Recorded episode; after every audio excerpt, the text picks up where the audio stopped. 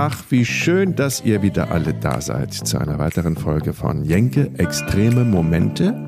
Heute, weil ich es mir gewünscht habe und weil ich es euch versprochen habe, nochmal mit Axel Petermann. Er ist Fallanalytiker oder Profiler, Kriminalist, Autor, Berater, hat den Tatort lang, lange beraten. Er war bei der Mordkommission Kriminalhauptkommissar. Und ich habe noch so viele Fragen. Und er hat doch so viel Spannendes zu erzählen. Da sieht man ja auch immer wieder in Krimis, dass der Suizid nur wie ein Suizid aussehen sollte, aber gar kein Suizid war. Ja, manchmal kann man tatsächlich von falschen Voraussetzungen ausgehen. Und so ist es mir auch in einem lange zurückliegenden Fall ergangen. Da habe ich gedacht, das muss ein Raubmord gewesen sein. Und zwar war in Frankfurt ein Mann in den Zug gestiegen. Er hatte zuvor bei seiner Frau angerufen und hat gesagt, äh, ich nehme den Zug um 20 Uhr und bin dann morgens bei dir in Bremerhaven. Ich war bei der Bank, habe mehrere tausend Dollar abgeholt, habe das Geld in meiner Gesäßtasche äh, verwahrt. Und im Zug hat er sich dann ein Abteil geben lassen, den Schaffner gebeten, ihn morgens so gegen halb sechs zu wecken. Und der Schaffner hat das auch gemacht. Der wundert sich allerdings ein wenig darüber, dass der Mann schon angezogen ist und dann macht er sich weiter auf den Weg, um andere Reisende zu wecken. Und nach sechs Minuten kehrt er zurück und er wundert sich dann darüber, dass auf dem Gang eine schwarze Socke liegt, eine Scheckkarte und auch noch ein Ehering. Und äh, er denkt sich, naja, es wird vielleicht von dem Reisenden kommen, guckt doch mal nach, was da los ist, öffnet das Abteil und jetzt liegt der Mann auf dem Rücken und hat einen roten, großen Blutfleck in Höhe des Herzens auf seinem Hemd. Und der Mann ist nicht mehr ansprechbar. Er versucht ihn zu reanimieren, aber kurz vor Bremen verstirbt der Mann.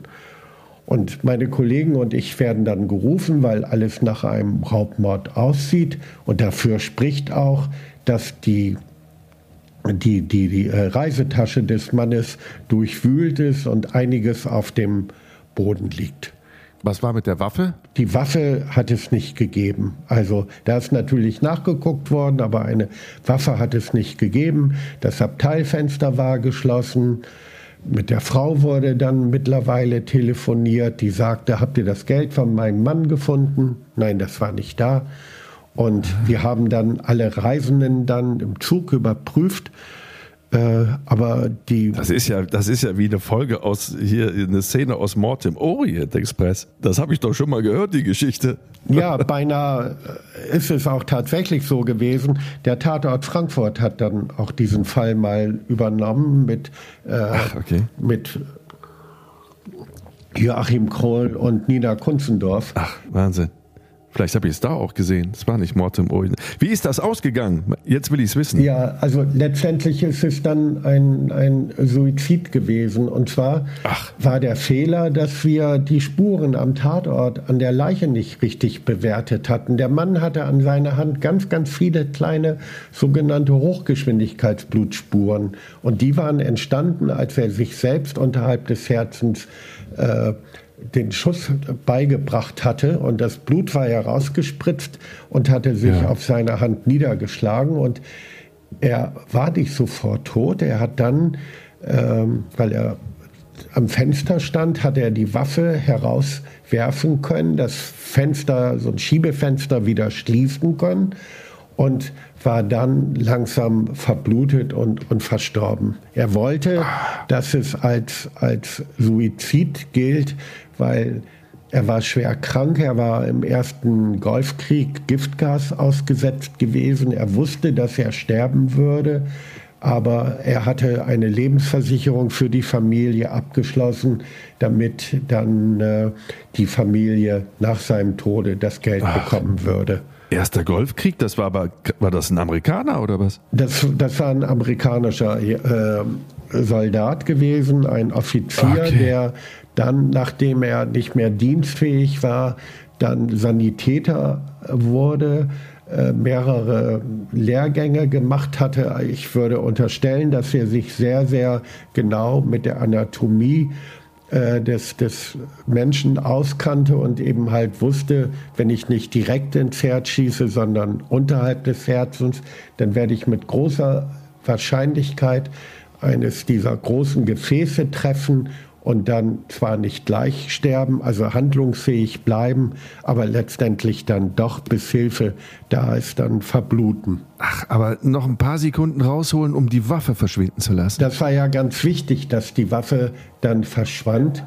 Und dadurch, dass er am offenen Fenster geschossen hatte, war durch den, den Fahrtwind äh, diese, diese Schmauchspuren, diese, diese Gase so verwirbelt worden, dass man ah. bei, der, bei dem Nachweis auf Schmauchspurenantragung an seiner Hand, an, an, den, äh, an der Kleidung äh, eben halt kein Bild, eindeutiges mhm. Bild dafür fand, dass er selbst geschossen hatte. Okay, aber wenn der jetzt Handschuhe angehabt hätte und diese drei Sekunden noch äh, gehabt hätte, diese Handschuhe aus dem Abteil zu schmeißen, aus dem Fenster zu schmeißen, dann die Waffe rauszuschmeißen, dann hätte das vielleicht dann doch als Raubmord durchgehen können, oder? Ja, das wäre wär schon sehr schlecht für uns gewesen. Aber das ist eben halt der Vorteil, den wir auch als Ermittler haben, dass Täter, so wie er, er hat sich ja sehr, sehr große Gedanken über die Tat gemacht, wie er seinen äh, Tod inszenieren könnte. Aber letztendlich ist es unser Glück, dass diese Täter doch nun nicht so perfekt in ihrer Perfektion sind, dass sie an alles denken und an diese Aber Hochgeschwindigkeit. Das ist, doch, das ist doch das kleine Einmaleins. Also Schmauchspuren, das weiß doch nur wirklich jeder. Dem muss doch klar gewesen sein, dass man irgendwelche Spuren an seiner Hand finden muss. Ja, diese Schmauchspuren hat es ja auch gegeben, aber durch das offene Fenster waren die verwirbelt, aber nicht diese Hochgeschwindigkeitsblutspritzer, die sich dann mhm. eben halt niedergeschlagen hatten. Wo, was also glauben Sie, dass er diese Verwirbelung der Schmauchspuren an der Hand äh, beabsichtigt hatte? Also dass ihm das bewusst war? Also ich könnte mir vorstellen, dass er schon das mit berücksichtigt haben könnte. Ähm, aber letztendlich hat er ja ganz vieles dafür getan, dass wir glauben würden, dass es sich um einen, äh, dass es sich um einen Raubmord handelt. Er hat mhm. zum Beispiel nie Geld von einer Bank abgeholt. Diese Bank gab es nicht mehr. Aber trotzdem hat er ein entsprechendes äh, Formular über eine Auszahlung gefälscht. Das hatte er bei mhm. sich. Und in Verbindung mit der Aussage, äh, ich habe jetzt Geld abgeholt, ich habe jetzt mehrere tausend Dollar bei mir und das Geld fehlte, äh, mhm. schien ja eigentlich alles klar zu sein. Ja, ja, na klar. Deswegen wundert mich das wirklich, dass er so einen Anfängerfehler gemacht hat und keine Handschuhe getragen hat. Ich bin halt froh, dass er das gemacht hat. Ja, um Gottes Willen, ich auch. Aber das irgendwie, wenn man das so perfide plant, ne? Also die Frau dann quasi mit einbezieht, indem man ihr halt diese Geldgeschichte, diese vermeintliche Geldabhebungsgeschichte erzählt. Also alles so minutiös vorbereitet, dass man dann nicht dran denkt, ihr Schmauchspuren und irgendwas landet auf meiner Hand unter Umständen. Ähm, das finde ich, das, das würde mich wieder komplett als Ermittler irritieren. Weil ich denke, das weiß ja nur wirklich jeder. Ja, das ist richtig. Aber man muss sich natürlich erstmal überlegen, äh, welche Spurenlage habe ich da, welche Spuren überstrahlen eigentlich alles. Das ist die mhm. Tasche, die auf dem, auf dem äh, Boden liegt, die, wo der Inhalt herausgerissen ist. Das beeindruckt ja erst einmal. Ja, natürlich, klar. Und das lenkt schon in eine falsche Richtung. Und erst dann, wenn man sich doch mit den, mit den Spuren ganz intensiv auseinandersetzt, dann kommt man eben halt darauf, huch, wo kommen diese Hochgeschwindigkeitsspuren ja. her? Ja, das wird wohl so sein, dass er vielleicht noch versucht hat, dem Täter die Waffe wegzudrücken. Dann ist die Hand mm. ja auch näher. Aber man muss eben halt verschiedene Versionen entwickeln, um sagen zu können, was ist da tatsächlich geschehen. Und das ist eben halt der Vorteil des Profilings oder der Fallanalyse, dass du dir mehrere Möglichkeiten überlegst und die ganz konsequent bis zum Ende mit den Spuren, die man hat, durchprüfst. Äh, Und dann ja. merkt man ja irgendwann, hier kann etwas nicht passen, also die Version wird nicht die richtige sein, die streiche ich. Aber solange man immer mit Ja antworten muss, das kann sein. Deswegen muss man auch konsequent weiter vorgehen, um dann auch sich zu fragen, wenn es denn ein Suizid war, wo ist denn die Waffe abgeblieben? Die müsste ich ja im Gleisbett finden. Und tatsächlich, so ist es dann ja auch gewesen, dass die im mhm. Gleisbett lag und äh, darauf dann eben halt seine äh, Merkmale dann auch zu finden waren. Und es ergab sich dann auch, dass er sich die Waffe von einem Kumpel hatte geben lassen, den er eingeweiht hatte. Ah, okay. Ja, spannend der Fall gewesen. Also das war wirklich so einer, wo ich sagen würde, darauf bin ich stolz, wenn ich das so sagen darf. Das dürfen Sie. Also der Fall, der ist aufgeklärt worden anhand dieser Hochgeschwindigkeitsspuren von dem Gewebe, was da durch die Gegend geflogen ist, konnte man dann doch sehen, es war ein Suizid. Lesen Sie eigentlich noch Krimis und gucken Sie sich Krimis, gucken Sie sich den Tatort an regelmäßig? Ach, ganz, ganz selten. Also ich gucke mir wenig Fernsehen an. Ich berate zwar immer wieder den Tatort, aber, ja, eben, Sie haben ihn ja auch jahrelang beraten, den, den Tatort. Ja, und äh, aber ich bin wirklich so, so weit, dass ich auch ach so, so nicht mehr so affin bin, mir das anzuschauen, was im, im äh, was in den Programmen zu sehen ist. Irgendwie habe ich da so Abstand zugewonnen. Irgendwann reicht es vielleicht auch mal mit dem Verbrechen, oder? Ja, wobei ich das nicht unbedingt für mich jetzt so reklamieren würde, weil ich ja äh, seit meiner Pensionierung mich im Auftrag von, von Angehörigen oder Anwälten dann eben halt um Fälle kümmere, die doch äh, dann, dann noch nicht geklärt sind und, und versuche dann Antworten zu finden ähm, oder Hinweise geben zu können. Also das hat mich schon nach wie vor immer noch äh, fasziniert. Aber das ist doch, Sie haben zu Beginn unseres Gesprächs gesagt, die Aufklärungsquote liegt bei 95, irgendwas zwischen, zwischen 90 und 98 Prozent liegt die Aufklärungsquote. Das heißt, wenn Sie jetzt heute nach Ihrer Pensionierung ähm, gebeten werden, einen Fall zu lösen, dann sind das doch die, die besonders schwierigen Fälle, die Sie jetzt lösen, nämlich die außerhalb dieser 95% Erfolgsquote liegen. Ja, oder die Fälle, wo betroffene Angehörige äh, der Meinung sind, das ist nicht tatsächlich so ermittelt worden, wie es der Realität entsprach. Die dann Ach. meinen, dass es eben halt andersherum ja. sein müsste, dass der Falsche vielleicht verurteilt wurde oder dass Hinweisen nicht gefolgt worden ist oder dass aus einem, äh, dass aus einem äh, vermeintlichen Suizid vielleicht doch ein Tötungsdelikt werden könnte oder dass es sich eher um einen Unfall gehandelt haben dürfte. Mhm. Sind Sie denn noch vernetzt? Haben Sie noch Kollegen von früher, die Sie in, in, in Akten blicken lassen? Oder können Sie noch auf irgendwelche Quellen zurückgreifen? Weil ansonsten stelle ich mir das sehr schwierig vor, für Sie zu ermitteln, weil Sie sind ja offiziell kein, kein äh, Polizeibeamter mehr. Nee, das ist richtig, aber das geht nur dann, wenn ich die Akten habe und die bekomme ich dann eben halt von den Anwälten oder von den Angehörigen und dann setze ich mich da sehr, sehr genau mit auseinander. Und mein Vorteil ist eben halt der, dass ich sehr gut vernetzt bin, was die Wissenschaft betrifft, dass mhm. ich einige Rechtsmediziner kenne, Toxikologen oder Fachleute, die mich dann bei dieser Aufgabe dann, dann unterstützen. Und so ist ja. es so, dass ich dann doch schon wie damals. Natürlich äh, habe ich nicht die Möglichkeiten, dass ich dann auf, auf Sammlungen zurückgreifen kann, dass ich auf Dateien zurückgreifen kann. Das eben halt nicht. Aber letztendlich, äh, denke ich, kann ich viel herausfinden und manches mhm. Ergebnis auch in einem anderen Licht darstellen. Mhm. Gibt es so Fälle, mir fällt jetzt ganz spontan der Fall Uwe Barschel ein, wo Sie, obwohl Sie nichts damit zu tun haben, sich trotz alledem äh, so ein bisschen auf die Suche machen, da die Lösung herauszufinden? Also Uwe Barschel jetzt zum Beispiel nicht, aber Ähm, wobei das ja ein sehr, sehr äh, spannender Fall ist. Und letztendlich macht es nur dann Sinn, wenn man maximale Informationen über das Geschehen hat, dass man dann, äh, dann auch einsteigen kann. Und man muss natürlich auch sehr, sehr, ja, sehr aktiv sein, sehr äh, reisefreudig sein, Kontakte haben können mit den Menschen, die etwas sagen könnten, ins Gespräch kommen können.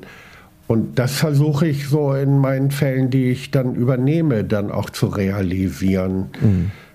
Okay, aber jetzt, wenn man so einen, so einen Uwe Barschel-Fall nochmal nimmt, da hat ja auch seine Witwe, ich glaube Freier hieß sie, ne? Freier, ja, Freier. ich weiß es nicht mehr genau, hat ja ähm, diesen Suizid, nachdem das ja aussah. Ne? Uwe Barschel ertrunken in der Badewanne im Hotel Beau Rivage in Genf. Wahnsinn, wie man das noch irgendwie parat hat, obwohl das so lange her ist. Ähm, hat, das, hat diesen Suizid ja angezweifelt, hat gesagt, mein Mann ist umgebracht worden. Da ging es auch um irgendwelche Waffenlieferungen und sowas.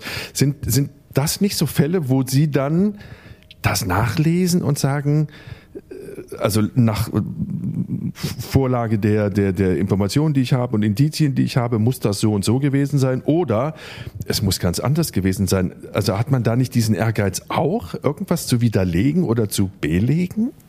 Ja, klar. Oder hat sie der Fall einfach nie so wirklich berührt? Also Uwe Barschel hat mich nicht so sehr äh, berührt, weil zu der Zeit bin ich ja noch selbst äh, im Dienst gewesen und dann mhm. hat man so die Nähe nicht. Man erfährt von den Kollegen etwas, die damit beschäftigt sind, aber so, dass man so richtig tief einsteigt, das ist nicht der Fall. Das würde jetzt okay. heute anders sein, wenn jetzt jemand auf die Idee kommen würde und, und äh, vorschlagen würde, kannst du dich drum kümmern, dann würde das Eintauchen doch sehr, sehr äh, tief sein und, und sehr ausführlich sein und, und äh, auch sehr viel Zeit kosten. Ich habe jetzt von 2017, äh, 2016 bis 2000 20 habe ich mich um einen Fall aus München gekümmert, wo ich viele Wochen auch in München war und unterwegs war, um da herauszufinden, was ist da tatsächlich geschehen. Ähm, aber mhm. das setzt natürlich auch voraus, dass man ja, dass man die Informationen, auch die, die, die grundlegenden Informationen dann auch tatsächlich hat nur so mit Zeitungsartikeln zu arbeiten oder Hinweisen von Angehörigen oder der Betroffenen, das macht wenig Sinn. Ja, ja. Was ist denn, mir fällt noch so ein zweiter Fall ein, der ja auch irgendwie nie so richtig geklärt wurde oder wo sich zumindest Legenden gebildet haben. Dieser, dieser Doppel- äh, oder Selbstmord und Mord von Gerd Bastian und Petra Kelly von den Grünen, so in den 90ern. Haben Sie da irgendwie eine besondere Beziehung zu gehabt? Nein, nur dass dass das eben halt ja eine sehr ungewöhnliche Konstellation war, dass die beiden überhaupt ein Paar wurden. Das war ja schon erstmal sehr äh, sehr ungewöhnlich, sage ich mal, dass der mhm. Bastian sich dann so, so wandelte und, und quasi als General dann mit einer grünen Politikerin dann, ja. dann äh, ich sag mal, in gewisser Weise konvertierte. Und das ist verrückt, weil ich, ich habe das damals, das war, wann war denn das? 90, 91, 92, so die Ecke. Ich habe das unmittelbar mitbekommen, weil das ist zwei Straßen von meinem Wohnort, also mein, mein, wo ich als Kind groß geworden bin, ist das passiert. Also ich kannte das Haus, ich habe an der Straße immer gespielt und ähm, ich weiß auch noch den Tag, wo das äh, wo Kripo, also ganz viele Polizeiwagen, alles war abgesperrt und sowas. Da kann ich mich sogar noch dran erinnern. Aber eine Geschichte, die, die ähm, ich glaube, es ist es, bis heute heißt es irgendwie Suizid, erweitert Suizid oder ich weiß es nicht. Ich, ich dachte immer nur, das sind dann so Fälle, also man ist automatisch per se an allen Verbrechen, die erstmal nicht geklärt sind oder nicht eindeutig geklärt sind, äh, interessiert und versucht dann so eine, da die Lösung zu finden. Aber wahrscheinlich hatten sie genug zu tun mit ihren eigenen Fällen. Das interessiert natürlich, was, was ist da geschehen und wie könnten die, mhm. die Erklärungen sein. Aber ich habe gelernt, dass es nicht allzu viel taugt, wenn man nur so ein, so ein Halbwissen hat. Man spekuliert, ja, man, man hält etwas für wahrscheinlich oder eher nicht für wahrscheinlich. Aber letztendlich hilft das nicht weiter. Wenn man etwas, das werden Sie bei Ihren Recherchen auch immer feststellen. Sie müssen auch immer an die Menschen ran und, und, mhm. und, und die, den Finger in die Wunde legen, sonst sind Sie auch nicht zufrieden. Ja, und ich stelle auch immer wieder fest, dass man sich sehr voreilig eine Meinung bildet. Und dann stellt man nach kürzester Zeit fest, äh, ups, das sieht ja alles ganz anders aus. Der Mensch ist auch ganz anders, als man ihn jetzt mal so auf Anhieb einschätzt, ne? Und Dinge, die man unterstellt, stellen sich dann auch als völlig unsinnig dar. Also dieses Voreilige, was uns ja immer irgendwie so nahe liegt, sich ganz schnell eine Meinung bilden zu müssen, das ist halt immer auch eine sehr gefährliche und nicht besonders seriöse Vorgehensweise. Ja, und das habe ich gelernt, dass man eben halt immer genau darauf achten muss, was hast du eigentlich für Informationen. Und es gibt immer Informationen, die überstrahlen vieles, aber in der Gesamtheit der, der Beweise äh, verwirren die dich nur. Letztendlich muss mhm. alles in, in gewisser Weise so eine logische Folge ergeben. Und manche, die passen eben halt nicht in das, das vermeintliche System rein. Und da muss man dann eben halt ansetzen, herauszufinden, warum ist das so. Und vielleicht kommt ja. man dann ja tatsächlich auf die Lösung und sagt, das gehört gar nicht zusammen. Das hat jemand mhm. bewusst inszeniert, um einen anderen Eindruck zu erwecken. Gibt es denn jetzt das perfekte Brechen oder gibt es es nicht? Also bestimmt gibt es das perfekte Verbrechen, aber das sind die Verbrechen, von denen wir nichts wissen, die wir als solche nicht erkennen. Eine aufgeklärte, eine nicht aufgeklärte Tat, besser gesagt, es bedeutet für mich nicht, dass es das Verbrechen, das perfekte Verbrechen ist. Äh, wir haben es nur einfach nicht lösen können. Wir haben nicht beantworten können, wer ist der Täter oder manchmal wissen wir es, aber wir können nicht es so beweiserheblich doch klar. Aber das ist doch dann das perfekte Verbrechen, also zumindest aus Sicht des Täters. Wenn man dem nichts kann, wenn der sein Verbrechen begeht, begangen hat, man kann ihm nichts nachweisen, dann ist es doch auf irgendeine Art und Weise das perfekte Verbrechen. Vielleicht nicht reproduzierbar als solches, ne? Aber jetzt in dem speziellen Fall? Also ist für ihn gut gelaufen. Letztendlich wird er aber in den Fokus geraten sein. Er hatte vielleicht das Glück, dass die Tat zu spät erst entdeckt wurde, dass viele Spuren vernichtet worden sind, weil der Leichnam, sage ich mal, ich bleibe bei meinen Toten, weil der draußen gelegen hat, weil vieles an Spuren eben halt vergangen ist. Äh, nicht mehr zu sichern ist. Aber das sind ja Dinge, die manchmal der Täter auch gar nicht beeinflusst hat. Also mhm. der hat dann in diesem Fall Glück gehabt oder wir waren, ja, ja, wir waren dann nicht in der Lage, den Beweis genau zu führen. Es werden immer Angeklagte freigesprochen, weil letztendlich das Gericht dann sagte, im Zweifel für den Angeklagten. Und da würde ich unterscheiden zu den Taten, die man gar nicht als solche entdeckt, wo jemand mhm. eines natürlichen Todes verstorben zu sein scheint, wo niemals geäußert worden ist, der ist da umgebracht worden, weil mhm. aus diesem oder jenem Grund. Aber vielleicht äh, bin ich da einfach auch nur zu eitel, um den Tätern dann einzugestehen, du hast uns, du hast uns eben halt äh, ja vorgeführt. Wir waren nicht ja. clever genug. Ist, ich ich habe ja immer gedacht, dass wenn man die Tatwaffe, also da gibt es einen Verdächtigen, der wird eines Mordes beschuldigt, ne? Ja.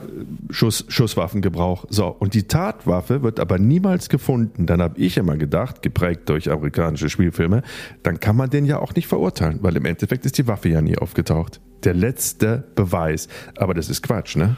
Äh, ja, weil letztendlich setzt man sich ja ganz genau mit den, den Protagonisten, also mit Täter und Opfer, auseinander. Man kann, auch wenn die Waffe fehlt, kann man natürlich äh, Spuren an der Kleidung, an dem Täter selbst finden. Schmauchspuren kann man finden. Man kann vielleicht ähm, beweisen, dass er, mit einer, dass er eine solche Waffe hatte. Man kann vielleicht feststellen, dass er Schussversuche unternommen hat. Also diese Möglichkeiten gibt es ja, dass er kein Alibi hatte. Wobei natürlich mhm. immer solche Taten ohne Leiche, sage ich mal, wenn es ganz, ganz schlecht läuft, ohne das Tatmittel, sind eben halt schwierig oder schwieriger zu beweisen. Man sollte mal anstreben, eine Kombination aus Personal und Sachbeweis zu finden, also aus Zeugenaussagen, aus einem Geständnis und das dann begleiten dazu mit Sachbeweisen, dass man so eine Indizienkette, eine geschlossene hat. Das ist optimal, okay. aber. Okay, dann braucht man doch die Waffe nicht. Aber wenn die Leiche jetzt verschwunden ist, wenn die nicht aufgetaucht ist, kann man ihn trotzdem verurteilen? Wegen Mordes? Ja, das geschieht manchmal so bei Intimiziden, bei also Tötung des Partners, wenn eine Trennung anstand, dass dann aus der Situation heraus vielleicht es zur Tötung kam, dass der Täter das Opfer weg, so gut versteckte oder wegbrachte, dass man es nicht wieder finden konnte. Dazu muss man dann natürlich die Gewissheit haben, dass dieser Mensch dann der verschwunden ist, auch getötet wurde. Das ist schwierig. Äh, ja, aber manchmal führt das tatsächlich zu Verurteilung. Nicht immer. Manchmal mhm. wird es auch nicht angeklagt, trotz eines entsprechenden Verdachts, weil man sich sagt, wenn wir in der Hauptverhandlung dann nicht genügend Beweise haben, um den Täter zu verurteilen, müssen wir ihn freisprechen und würden wir später dann doch etwas finden, das ihn belastet, dann kann er wegen desselben Delikts nicht noch einmal angeklagt werden. Ach, okay, na klar. Ja. Deswegen äh, scheut man sich dann vielleicht vor einer Anklage.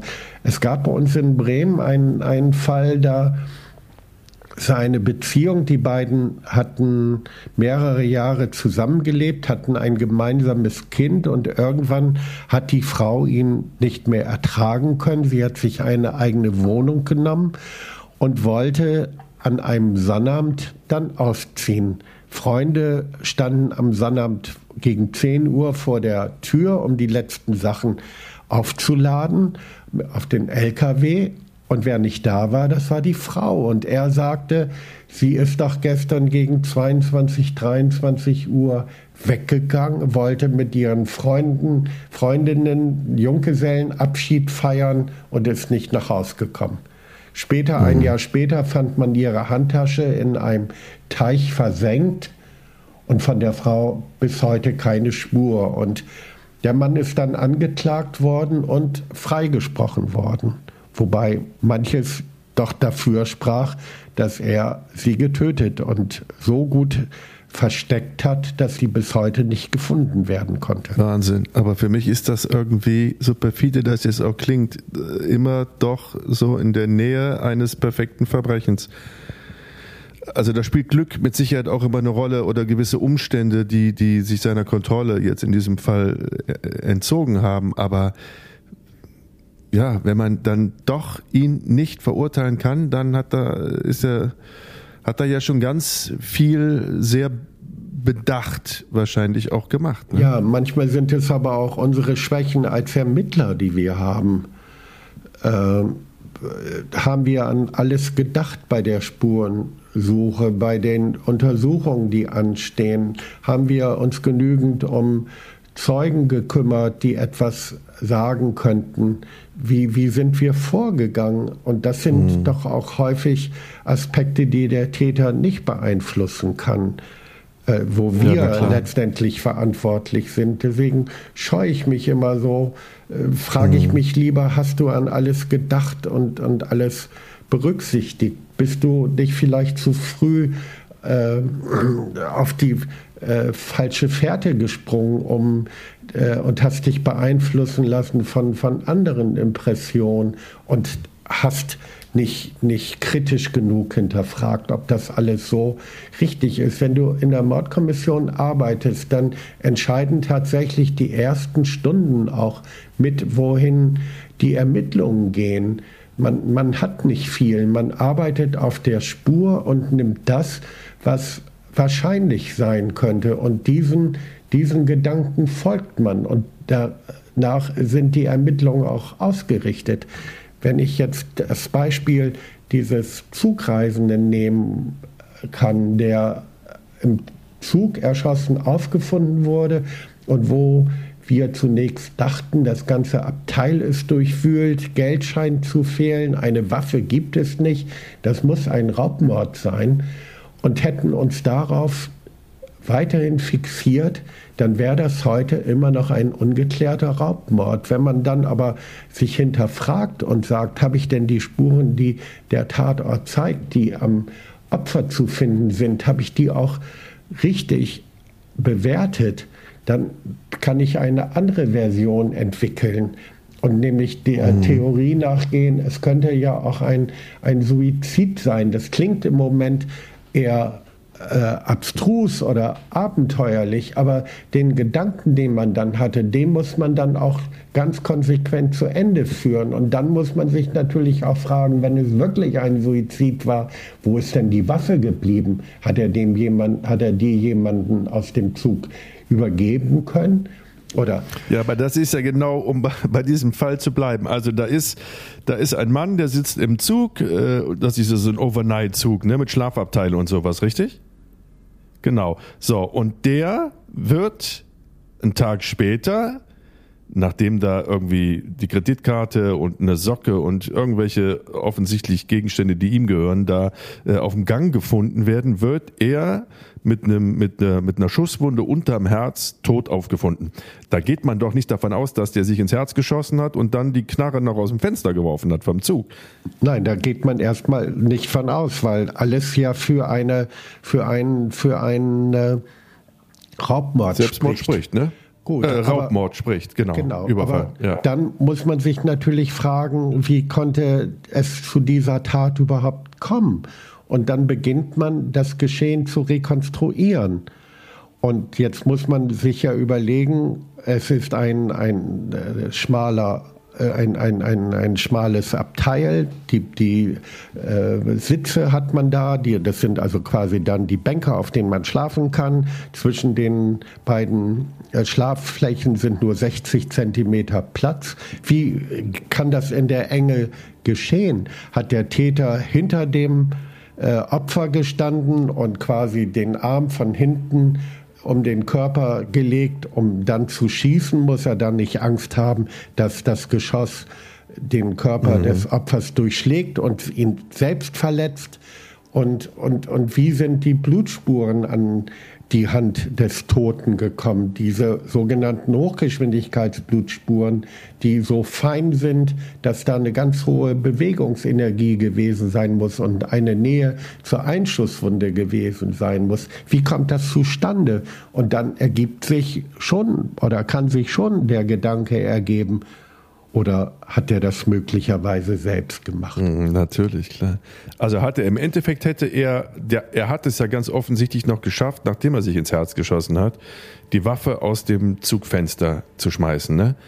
Wenn er jetzt noch sich Handschuhe angezogen hätte und die Handschuhe mit der Waffe aus dem Zugfenster geschmissen hätte, wäre er dann damit durchgekommen mit diesem vorgetäuschten Raubmord? Also dann hätten wir schon durchaus schlechtere Karten gehabt. Aber letztendlich haben wir die Waffe dann ja auch im Gleisbett gefunden. Kurz nach der Stelle, wo ihn der, der, der Schaffner geweckt hatte. Also Ach, okay. man, man, muss dann ja letztendlich, wenn, wenn man eine Theorie entwickelt hat, dieser dann auch bis zum, bis zum Ende dann eben halt auch nachgehen. Mhm. Das ist so spannend. Ja. Das ist so spannend. Gibt es einen Fall aus, aus, aus äh, Ihrer Zeit, wo Sie sagen, hundertprozentig war der das, aber ich konnte es ihm nie nachweisen. Ich überlege jetzt gerade, also von dem Fall, wo ich jemanden äh, doch des Mordes bezichtigt habe und der es tatsächlich nicht gewesen ist, da hatte ich ja schon berichtet, äh, es gibt einen Raub, äh, wo ich ganz sicher war, das ist dieser Täter gewesen, der dann aber freigesprochen wurde, der hatte nachts, oder was heißt nachts, gegen 22 Uhr bei einem äh, schwerreichen Mann geklingelt. Äh, die, die, es war geöffnet worden. Er hatte dann äh, gesagt, hier ist ein Unfall geschehen, darf ich mal telefonieren? Und das war dann der Fehler, dass man ihn, ihn hineingelassen hat und dann erschien noch ein Mittäter und die haben sich dann den Tresor öffnen lassen und sind mit viel Geld dann verschwunden. Und da war ich sicher, dass ich den richtigen hatte, aber der ist dann dann letztendlich in der Hauptverhandlung freigesprochen worden, obwohl mhm. wir Beute bei ihm gefunden hatten. Das ist so ein Fall. Und beim, mhm. ja, bei diesem Tötungsdelikt, wo es den Freispruch gegeben hatte, wo die Frau an einem Freitagabend gegen 22, 23 Uhr die Wohnung verlassen haben sollte, um mit Freundinnen nach Junggesellenabschied zu feiern. Da habe ich auch eine andere Meinung als das Gericht. Mhm. Ach ja, und dann gibt es noch einen ganz spannenden Fall, der Fall Stradivari. Äh, eine Musiklehrerin, die eine Stradivari hatte, die fuhr mit dem Zug nach Hause, die hatte jemanden Unterricht noch gegeben, Einzelunterricht gegeben und die wurde dann an einem dunklen Bahnhof überfallen und blöderweise fiel sie die Treppe herunter, als ihr der Täter die Geige entriss und da war eigentlich für mich klar, wer der Auftraggeber gewesen war. Aber der ist dann freigesprochen worden und da kann ich mich Ach. noch dran erinnern an den Prozess. Äh, wir hatten morgens Frühbesprechung um 9 Uhr und ich hatte dann vorher die Nachrichten angemacht und dann hörte ich in den Nachrichten, dass in dem Fall plädiert werden sollte. Und das war neu. Und das Gerichtsgebäude war auf der anderen Seite des Präsidiums mit einem Gang verbunden. Und da bin ich dann hin und habe mir den Staatsanwalt gegriffen und habe mit ihm dann gesprochen, was er denn, äh, denn, denn, denn äh, fordern würde. Und ja, da hat er sich dann entschieden, dann äh, für die Verurteilung des Mannes dann zu plädieren letztendlich ist er dann freigesprochen, weil aus meiner Sicht die Beweise so klar waren, aber letztendlich bin ich ja nicht der Richter, sondern das naja. machen eben halt äh, die Richter in der, der, des Spurgerichts und das war so ein Urteil, wo ich denke, das ist falsch gewesen. Und derjenige, der die Geige weggerissen hatte, das war ein, ein armer Sinti, der in Rumänien Sonnenblumenkerne verkauft hatte, der hierher gekommen war und der mit Sicherheit nicht wusste, was eine Stradivari bedeutet äh, und der mit Sicherheit nicht wusste, dass die Frau dann auch tatsächlich äh, von, der, von, der, von der Musikschule abfahren würde damit er rechtzeitig auflauern konnte. Ah, mein lieber Herr Petermann, das ist zu dünne. Das ist zu dünne. Jetzt ja. ein armer Sinti oder Roma, der da nur den Geigenkoffer äh, erkennt und dann diesen Koffer habe. Ich glaube, wenn Sie mich so fragen jetzt, das muss jemand gewissen haben, dass es eine Stradivari in dem Geigenkoffer war. Natürlich, klar. Das ist eine Mutmaßung, aber wie, wie, wie, wie schwer ist es Ihnen denn gefallen, dann nach so einer Entwicklung dann auch Ruhe zu geben? Also, ne, der, der vermeintliche, vermutliche Täter wird freigesprochen. Ja. Haben Sie sich dann auch wirklich von dem Fall verabschiedet? Oder ist man dann, ist auch da wieder so ein Ehrgeiz angepiekst, wo man sagt, ich beweise denen, dass er es war? Also, ich habe dann das Gespräch gesucht mit dem Gericht, mit dem Staatsanwalt. Und ja, letztendlich ist das ein Freispruch. Die, das Gericht hat dann Erklärungen dafür die muss man ja auch respektieren, ist ja völlig klar. Aber so aus meiner Sicht war das wirklich ein ganz, ganz klassisches Fehlurteil. Nur es bringt ja nichts weiter, jetzt neue Beweise noch irgendwie zu finden, weil derjenige, der möglicherweise diesen Auftrag gegeben hatte, der kann wegen derselben Tat nicht noch einmal belangt werden. Das heißt, wenn da wirklich jetzt ein, ein Verfahren eröffnet wurde, und dann gibt es einen Freispruch und zwei Wochen später stellt sich dann raus, es gibt neue Beweise, er war es doch, dann kann er nicht in demselben Fall nochmal vor Gericht kommen? Richtig. Es gibt einen ganz bekannten Fall, das geht um einen Sexualmord. Da ist ein Täter erstinstanzlich verurteilt worden. Dann hat die Verteidigung dagegen Revision eingelegt. Der ist dann stattgegeben worden. In einem zweiten Prozess ist der Täter freigesprochen worden. Und über 20 Jahre später hat dann eine DNA-Untersuchung dazu geführt, zu beweisen, dass der freigesprochene Täter doch derjenige gewesen ist, der die Frau vergewaltigt und getötet hat. Mhm. Und da ist es nicht möglich, äh, diesen, ja, diesen Täter wegen dieses Verbrechens zu belangen. Ich kenne den Vater ganz gut. Ich bin äh, vor, vor einiger Zeit bin ich in so einer Opferorganisation, wo Hinterbliebene von Tötungsdelikten eben halt sind. Also die, die Menschen verloren haben durch Straftaten, mit dem bin ich dann ins Gespräch gekommen. Der Mann ist also nicht nur durch die Tat als solche schon gebrochen, sondern auch durch diese Gewissheit, wir kennen den Mörder meiner Tochter, aber das, was der getan hat, kann nicht sanktioniert werden. Der ist wirklich ein gebrochener alter mhm, Mann. Natürlich.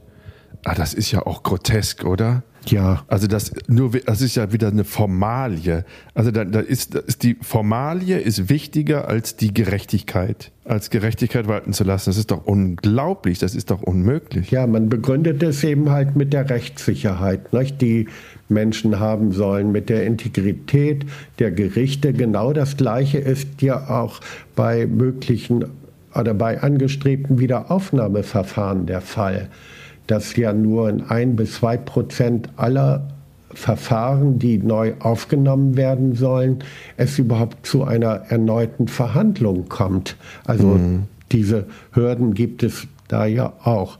Also ein, mhm. ein ganz, ganz heikles Thema ist das wirklich. Absolut, absolut. Und nur eines von ganz vielen Themen, über die ich mit Ihnen gerne dann in einer weiteren Runde demnächst nochmal sprechen würde, weil ich habe wirklich noch so viele Fragen und Sie haben so viel Spannendes zu erzählen ja, vielen aus Dank. so vielen Berufsjahren. Ich würde Sie sehr gerne wieder äh, am, am Mikrofon treffen, wenn Sie noch, wenn Sie noch Puste haben. ja, klar, gern. Schön. Dann erstmal an dieser Stelle vielen, vielen lieben Dank, Herr Petermann. Ja.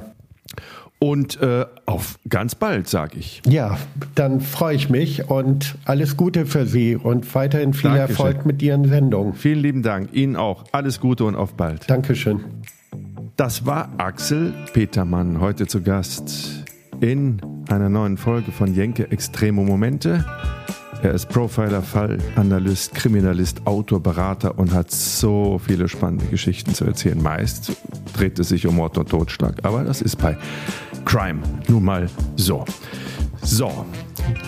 In der nächsten Folge spreche ich wieder mit meinem alten Spezi Jan Kreuz und äh, wir haben das in einer äh, unserer letzten Folge ja kurz angesprochen, das Penisfest in Nagoya in Japan. Und äh, scherzeshalber haben wir gesagt, wenn euch das interessiert, dann machen wir mal eine eigene Folge. Ganz offensichtlich interessiert es euch, denn ihr habt mir geschrieben, dass ihr gerne mehr über dieses kulturelle Fest in Japan wissen möchtet. Also darüber unter anderem sprechen wir in der nächsten Folge von Jenke Extreme Momente. Wobei wir auch beim Thema sind. Wenn ihr Vorschläge habt, wenn ihr Fragen habt, ähm, dann könnt ihr jetzt ab sofort mir schreiben und zwar habe ich gestern Abend, fleißig wie ich bin, einen eigenen Instagram-Kanal eingerichtet. Der heißt Jenke Extreme Momente. Und ähm, da laden wir dann jetzt auch Fotos passend zu den Gesprächen, die wir führen, hoch, sodass ihr euch auch noch so einen kleinen bildlichen Eindruck machen könnt. Dann gibt es hin und wieder mal ein Video und ihr könnt eure Fragen posten und wir können quasi darüber noch ein bisschen in Kontakt bleiben. Ihr und wir. Also bei Instagram Jenke Extreme Momente. Ansonsten würde ich euch noch bitten, wenn ihr diesen Podcast bei Spotify hört oder auch bei den anderen, dann klickt auf Abonnieren, damit ihr keine Folge verpasst. Das wäre mir persönlich ein Herzensanliegen. So, das war's. Euch alles Liebe, alles Gute und auf ganz bald. Adieu da. Jenke Extreme Momente ist ein Podcast von der DPU, der Deutschen Produktionsunion. Neue Folgen gibt es immer mittwochs um 0 Uhr 1. Until next week.